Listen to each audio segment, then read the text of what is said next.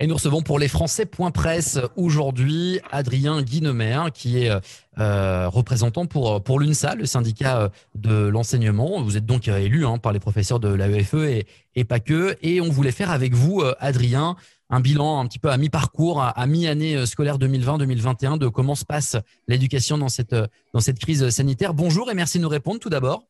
Bonjour, bonjour et merci à vous pour l'invitation.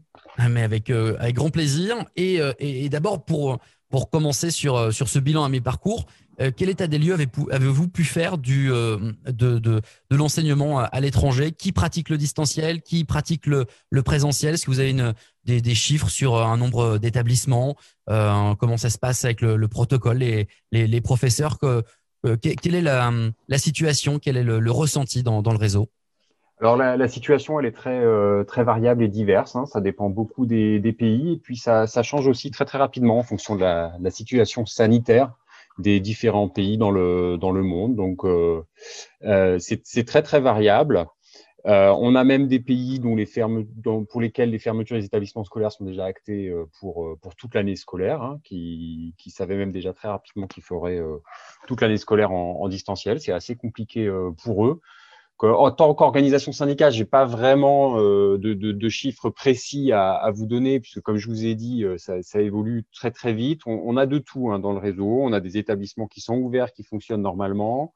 On a des établissements euh, qui sont complètement fermés avec du distanciel. Et puis on a des établissements qui fonctionnent, euh, qui fonctionnent en, en, hybride avec de l'alternance en demi-groupe. Ou alors, on a même des mélanges de tout ça suivant les niveaux, avec un accueil en présentiel en, maternelle euh, ou peut-être sur du cycle terminal et puis le reste en distanciel, etc. Tout dépend beaucoup de, de la législation locale. Hein. C'est la même chose pour le, pour le protocole, où les protocoles euh, s'adaptent aux législations locales et à ce qui est demandé, euh, à ce qui est demandé euh, localement. Par exemple, à Valence, en Espagne, euh, ça a nécessité une nouvelle, euh, une nouvelle réorganisation à la rentrée. Trois semaines après la rentrée, il a fallu refaire tous les emplois du temps et toute, euh, toute la structure euh, d'enseignement. C'était, c'était assez compliqué. Alors l'UNSA a identifié plusieurs problématiques autour de, de cette nouvelle façon euh, d'enseigner. On peut le dire comme ça, c'est comme une, une, vraie révolution imposée pour le coup. Euh, a priori, les professeurs demandent une réduction du temps des cours pour pouvoir reposer leur voix. Ils demandent également des primes parce qu'il y, a un aspect euh, matériel. Et puis, deux problématiques également, c'est le retour pour les congés d'été avec un grand, grand flou. Et puis, sur, la vaccination également, là aussi, on imagine des disparités en fonction des, des pays. Sur ces quatre, sur ces quatre thématiques, sur ces quatre problématiques, Qu'est-ce que, qu'est-ce que vous avez pu identifier comme, euh, comme piste pour résoudre ces problèmes-là, pour, euh, pour avancer, pour améliorer le quotidien des, des profs? Alors déjà, nous, à l'UNSA Éducation, on, indique que les personnels sont quand même globalement très fatigués et éprouvés par, cette, euh, par cet enseignement à distance, hein, pratiqué quasiment partout. On, on, rappelle que nos personnels sont quand même compétents, flexibles, responsables et qui demandent le respect de leur travail par l'ensemble des acteurs. Et ça, c'est important. Et au-delà des paroles, il faudra des signes et il faut des signes. Donc, on avait demandé, nous, à l'UNSA Éducation, très tôt, au, au, mois de juin, une prime numérique, avant même qu'elle soit annoncée par le ministère de l'Éducation nationale, euh, de la jeunesse et des sports en France. Et l'AEFE vient de, de, de, le voter la semaine dernière au comité technique euh, du, du 11 février. Donc, ça, c'est très, très bien. On notera quand même qu'on est passé d'un d'un montant euh, net à un montant brut. Hein. Donc, euh, les, les, enseignants ont quand même perdu un petit peu à distance et peut-être on en reparlera un petit peu euh, tout à l'heure, mais euh, le, budget de la EFE est quand même bloqué dans ces, décisions euh, du ministère de l'Éducation nationale, puisque c'est c'est pris sur, le budget de la ligne 185 du projet de loi de finances. Donc, dès qu'on a un, nouvel investissement pour les profs à l'étranger, on s'en réjouit, mais ça demande des calculs en amont qui sont plus complexes que la simple transposition de ce qui se fait à l'éducation nationale. À l'UNSA, on n'a jamais demandé de, de, réduction du temps des cours ou, ou d'histoire de, de, cinq minutes. Je, je, ne, je ne sais pas. C'est la première fois que j'entends euh, parler de, parler de ça. Ce qui est certain, c'est qu'on ne peut pas calquer euh, l'enseignement à distance sur ce qui se fait euh, en présentiel et que euh, il faut, il faut des formations, il faut du temps, il faut de la confiance, mais c'est pas le métier euh, premier des profs. C'est pas comme ça qu'on a, qu'on a été formé. Et alors, concernant le, retour euh, en France pour les, congés d'été et, euh, et, ce besoin de vaccination chez les, professeurs qui, euh, travaillent dans, le réseau et donc forcément à l'étranger, qui sont eux aussi expatriés, quelles sont vos, vous avez simplement une remontée de problématiques et pas de solution à proposer, ou alors vous proposez une, dérogation, une priorité de vaccination pour les profs, euh, une dérogation pour rentrer euh, en, France? Quelles euh, quelles sont là aussi les pistes?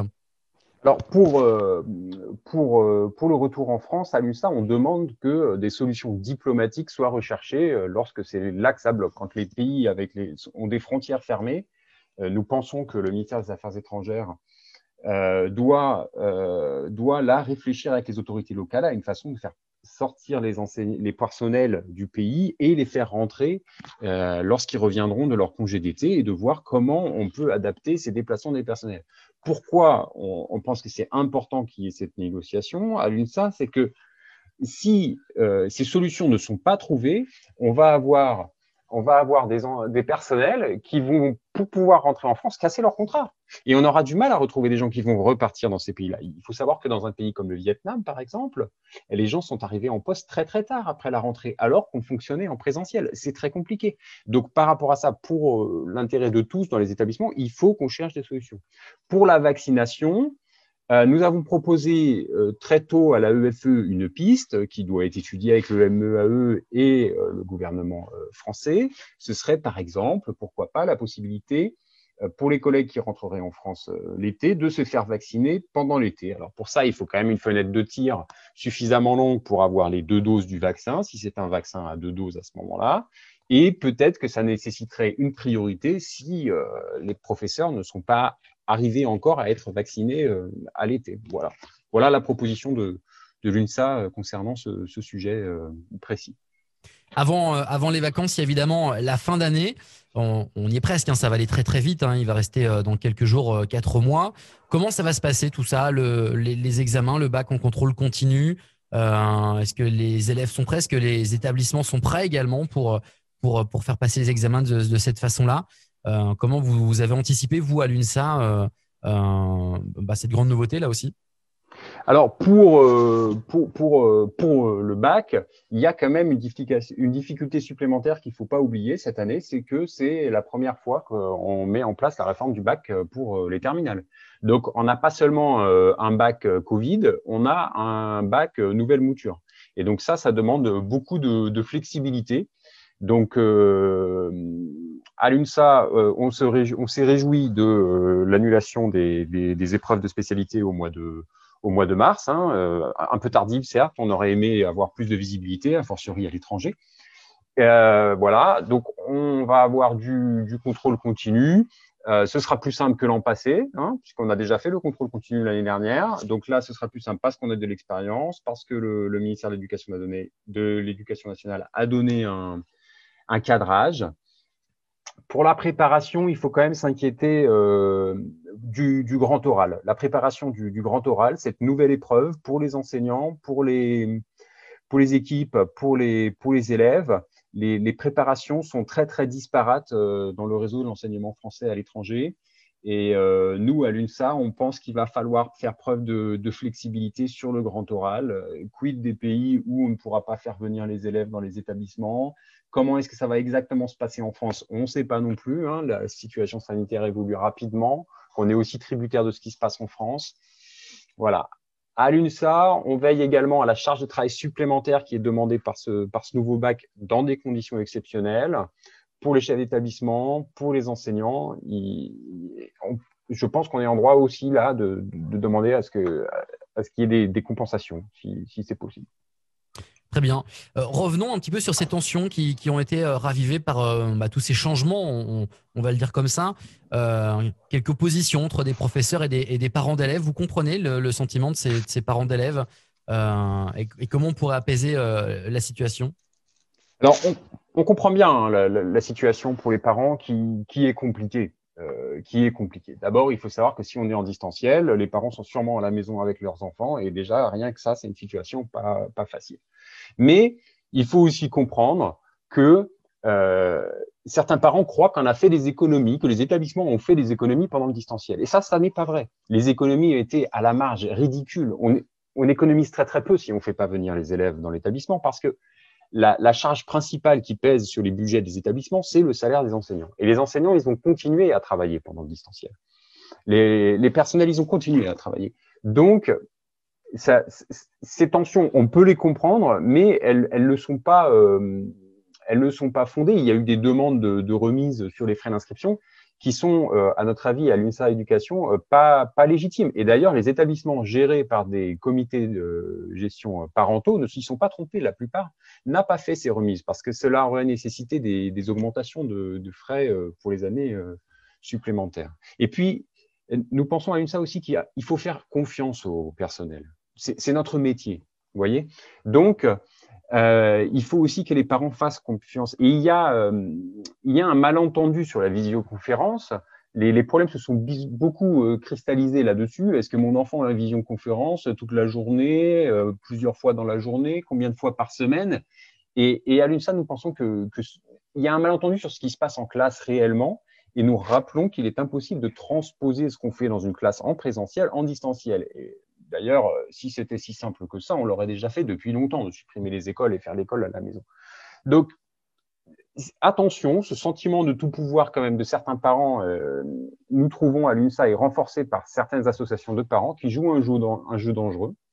Et euh, on est en train de renforcer leur pouvoir partout. Je pense qu'il faut faire attention, ce ne sera pas nécessairement gage de, de réussite. Donc, comme j'ai dit tout à l'heure, à l'UNSA, nous pensons que il faut se baser sur la confiance, sur la professionnalité de l'ensemble des acteurs et tout fonctionnera, euh, tout fonctionnera bien. Pour terminer, euh, Adrien Guilmer, je voulais vous, entendre et vous demander euh, deux choses un peu plus politiques sur, sur le réseau de l'AEFE, sur l'enseignement français à l'étranger c'est un rayonnement de la culture française à l'étranger. Et évidemment, avec l'assassinat du professeur Samuel Paty en, France, il y a eu des mouvements hostiles euh, à l'étranger, notamment en Arabie euh, Saoudite. Est-ce que vous craignez au quotidien ou même, est-ce que vous avez eu des, remontées d'inquiétude sur le terrain euh, concernant les professeurs ou même les enfants des professeurs Est-ce que c'est un risque qui est pris en compte par les postes consulaires? Alors, à l'UNSA, nous, nous, faisons confiance aux postes euh, consulaires et aux postes diplomatiques sur euh, la sécurité et sur la prise au sérieux des, menaces qui pèsent sur la communauté française ou, euh, ou les établissements scolaires dans, le réseau. Et nous n'avons aucun doute là-dessus, ça me paraît important à rappeler. Néanmoins, ce sentiment d'insécurité, vous avez raison, il a été présent dans les endroits où il y a eu des manifestations, il y a eu des, il tracts, il y a eu des affiches qui, qui ont inquiété nos collègues. Euh, par exemple en Tunisie ou, au Maroc. Ça n'a pas été facile euh, à l'étranger d'assumer la communication non plus qui a été faite par le président de la République euh, sur, sur les caricatures. Donc ça, c'est ça, c'est pas évident dans, le réseau.